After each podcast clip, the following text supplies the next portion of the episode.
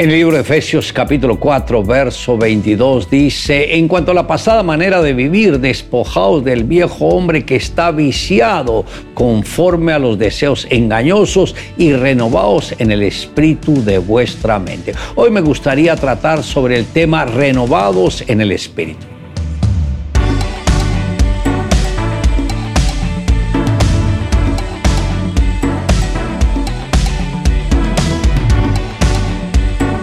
Una de las mayores bendiciones que podemos experimentar es conocer a Jesucristo y recibirle como nuestro Salvador personal.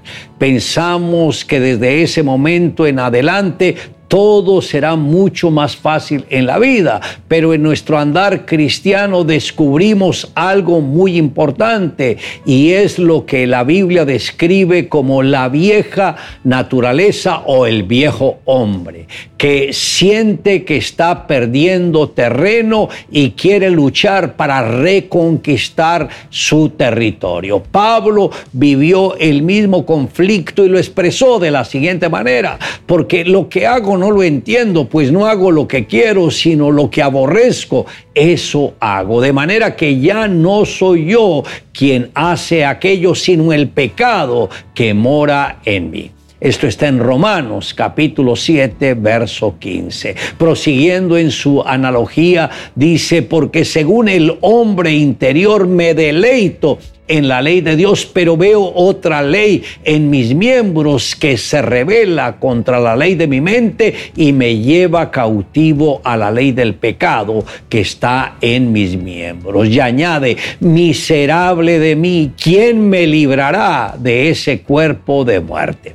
Esto está en Romanos capítulo 7, verso 22 el apóstol logró identificar que dentro de él vivían dos naturalezas. Una fue el resultado del pecado, la otra recibió vida por medio de la fe en Jesús. Su lucha interna tuvo un final feliz cuando dijo, gracias doy a Dios por Jesucristo, Señor nuestro. Pablo pudo identificar con claridad a ese ser que mora dentro de cada uno de los creyentes, por lo cual lo llama el viejo hombre cuya naturaleza fue contaminada porque su inicio fue el resultado del engaño. De una manera astuta, Satanás logró seducir a la primera pareja y les presentó la mentira como si fuera un bocado delicioso. Una vez que cayeron en la trampa, hizo de ellos sus súbditos. Jesús lo identificó como el diablo. No podemos esperar que el diablo enseñe a sus hijos a orar correctamente, así como no podemos esperar que Jesús enseñe a sus discípulos a hacer lo incorrecto. Un árbol malo jamás podrá dar fruto bueno, un árbol bueno jamás podrá dar fruto malo. El apóstol Pablo en las batallas que tuvo en su vida interior, él mismo dice, con Cristo estoy juntamente crucificado y ya no vivo yo, mas vive Cristo en mí. Y lo que ahora vivo en la carne, lo vivo en la fe del Hijo de Dios, el cual me amó y se entregó a sí mismo por mí. Es interesante ver la manera como el apóstol confronta el viejo hombre, esa naturaleza corrupta, donde el enemigo quería sacar provecho. Pero lo que hizo Pablo fue llevar ese viejo hombre a la cruz, dejarlo ahí crucificado para que el nuevo hombre, que es la unción de Jesús, fluyera a través de él. Y ahí fue donde el apóstol obtuvo una victoria que lo guardó hasta el final de la vida. William Carey, pastor bautista en la Inglaterra, sentía una carga especial por aquellos que se estaban perdiendo sin siquiera escuchar el nombre de Dios y aún no habían sido evangelizados.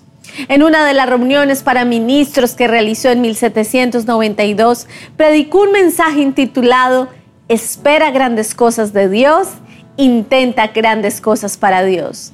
Meses más tarde, ese mismo año, fue fundada la Sociedad misionera bautista gracias a los esfuerzos realizados por William. En 1793, él junto a su esposa e hijos se mudaron a la India. Al inicio, el trabajo misionero no fue fácil. A pesar de su arduo trabajo, llegó el desánimo a sus vidas, pues ningún hindú se había convertido durante siete años. Y no solo eso, sino que tenían deudas, también fue afectado por una enfermedad y otras pruebas más.